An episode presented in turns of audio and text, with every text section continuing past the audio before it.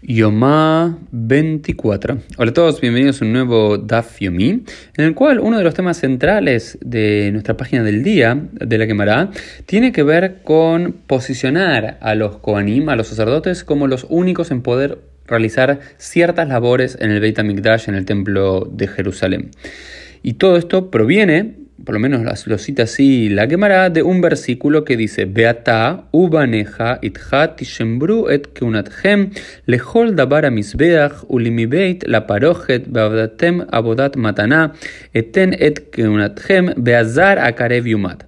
Que dice, este versículo es de números 18, 7, lo traducimos así. Dice, y tú, es decir, Aarón y tus hijos, ¿sí? solamente guardarán el sacerdocio, sobre toda cuestión que tiene que ver con el santuario, del el parojet para adentro, de la cortina hacia adentro y de todo el trabajo, de toda la boda, de todo el trabajo de sacrificios de mataná, de entrega en el templo, será su sacerdocio, Beazar a Y el extraño que ingrese, que se acerque, morirá. Es decir, había una zona dentro del Beit HaMikdash y también del antiguo eh, Mishkan, tabernáculo, que todo, todos podían entrar y había una zona restringida únicamente para los sacerdotes. Y especialmente no solamente la zona estaba restringida para los sacerdotes, sino que también las tareas estaban restringidas para los sacerdotes. Y dice, cualquiera que no sea de la línea de los Koanim, de los sacerdotes, de la familia de Beit Aarón y sus sucesores, cualquiera que sea levita, un Israel o un no judío que ingresa ahí, morirá. ¿Por qué? Porque era un lugar solamente privilegiado para los sacerdotes.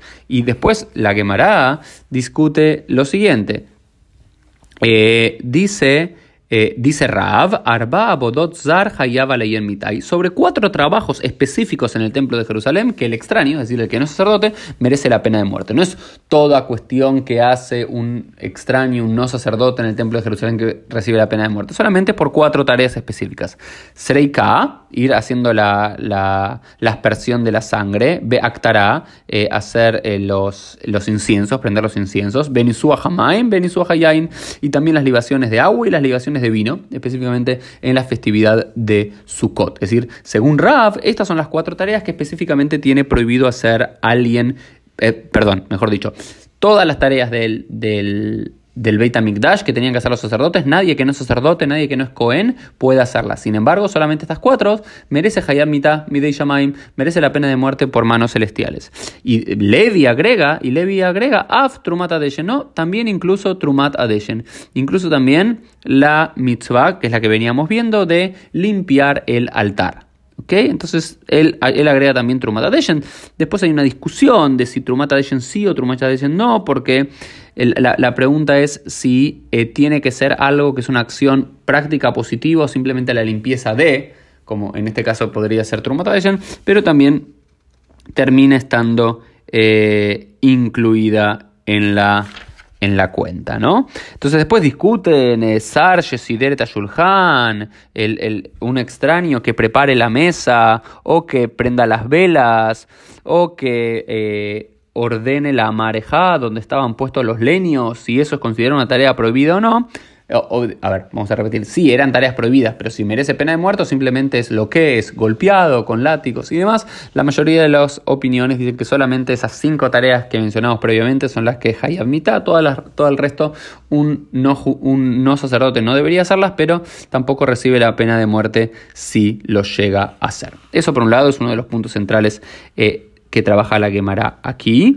Y la otra, el otro, el otro punto que, discute la, la Gemara tiene que ver con Vemame con qué hacen la lotería, es decir, con qué ropas hacen la lotería. Rav Nachman dijo Vivir de Hol y Rav Sheshe dijo Vivir de Kodesh con prendas sagradas y el otro con prendas profanas. ¿Cuál es la discusión? La pregunta es, ok, habíamos dicho que en un comienzo los sacerdotes, el que quería, el que tenía celo para cumplir una mitzvah, eh, para hacer la trumata deshen, para hacer eh, la limpieza del altar de las cenizas, iba corriendo y el primero que llegaba al altar lo eh, merecía.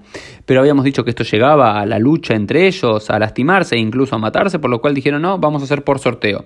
La pregunta es en ese sorteo, los sacerdotes que están disponiéndose para cumplir la tarea, ¿tienen que estar vestidos con sus ropas normales, Big Day Hall, o Big Day College, o con sus ropas preparadas de santidad, preparadas para directamente apenas salen sorteado, ir y comenzar a trabajar?